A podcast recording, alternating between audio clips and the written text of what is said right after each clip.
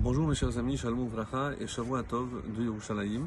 Donc ce matin, nous allons poursuivre notre étude de, de Michelet. Nous avions entamé le chapitre 19 du tête et euh, comment voir ce matin donc euh, ce que peut malheureusement entraîner euh, le fait de ne pas assumer ses responsabilités et aussi lorsque on croit pouvoir euh, placer toute notre confiance en notre fortune.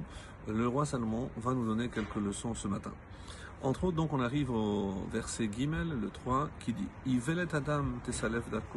La sottise de l'homme, tesalef darko, détériore sa voie, son chemin. Ve'al Hashem libo.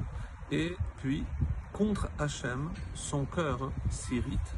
Alors, le Rashi, par exemple, nous dit qu'il faut qu'un homme comprenne que lorsqu'il lui arrive euh, quelque chose de mal, les, les, contrariétés dans la vie, les adversités, il faut qu'il comprenne qu'il s'attire le mal par son comportement et quand il lui arrive un malheur, au lieu de se remettre en question, évidemment, qu'est-ce qu'il va faire? Et c'est ça le, le symbole, le, le, signal de sa sottise, c'est qu'il va s'irriter contre Hachem. Pourquoi Hachem m'envoie ça? C'est injuste, etc.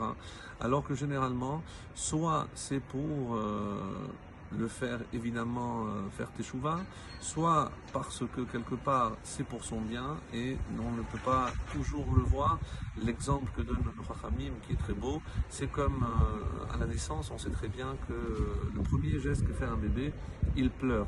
Mais euh, médicalement parlant, on sait qu'au moment où l'enfant pleure, donc les voies respiratoires s'ouvrent et tout le fonction, fonctionnement, le, sang commence évidemment à, drainer vers le cerveau. Donc c'est un, excellent signe. Donc nous, on voit justement que l'apparence extérieure, le béchi, le pleur, mais on sait que ça a évidemment des conséquences extrêmement positives pour le bébé.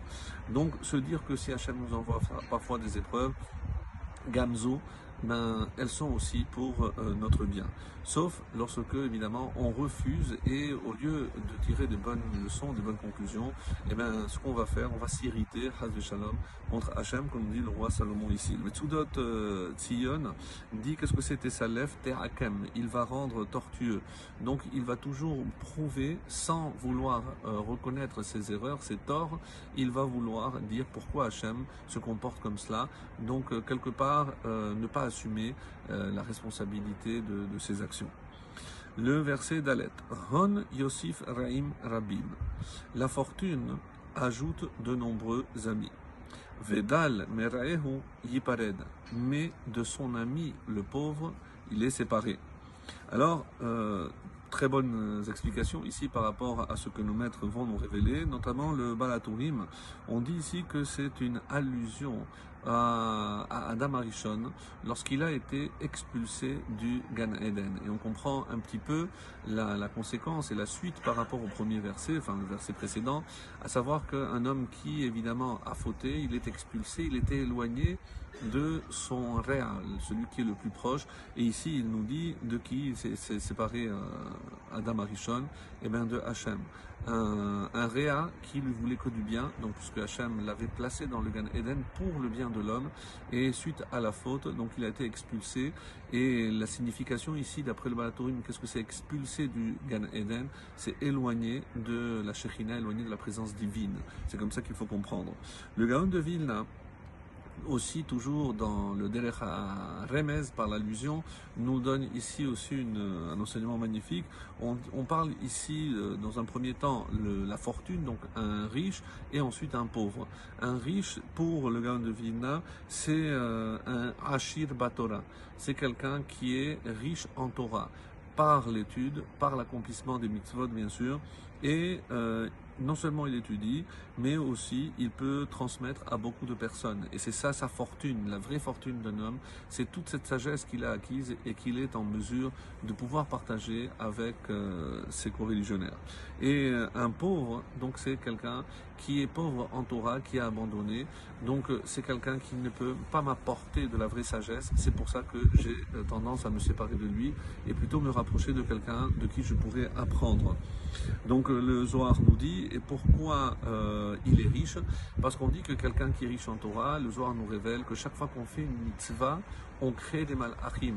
Et ici, donc, Yosif Raim Rabim, il va ajouter de nombreux amis parce que au moment du jugement, comme vous le savez, ce sont ces malachim qui sont la conséquence de mes bonnes actions ici sur terre qui viendront prendre ma défense. Donc, comme un ami qui veut toujours mon bien, et eh ben chaque fois que je fais une bonne action ici, je crée euh, un malach. Et pour terminer avec le, le, Radak, pourquoi un riche se fait des amis Parce que c'est quelqu'un qui non seulement est riche, mais avec cette fortune, il euh, profite pour partager avec les autres, pour aider les autres. Par ses prêts, il se fait des amis. Donc euh, c'est quelqu'un qui va prêter sans intérêt. Et c'est comme cela que, donc évidemment, il va se faire beaucoup d'amis. Mais on ne recherche pas la compagnie du pauvre, parce que malheureusement, donc que ce soit en Torah ou que ce soit en argent, euh, il n'a rien à m'apporter. Et c'est pour ça qu'il va va se séparer de lui. Donc lorsque on a une fortune en Torah ou que ce soit matériel en argent, évidemment que le mieux à faire, comme nous dit le roi Salomon, c'est de partager pour se faire des amis. Excellente journée, Shavuot.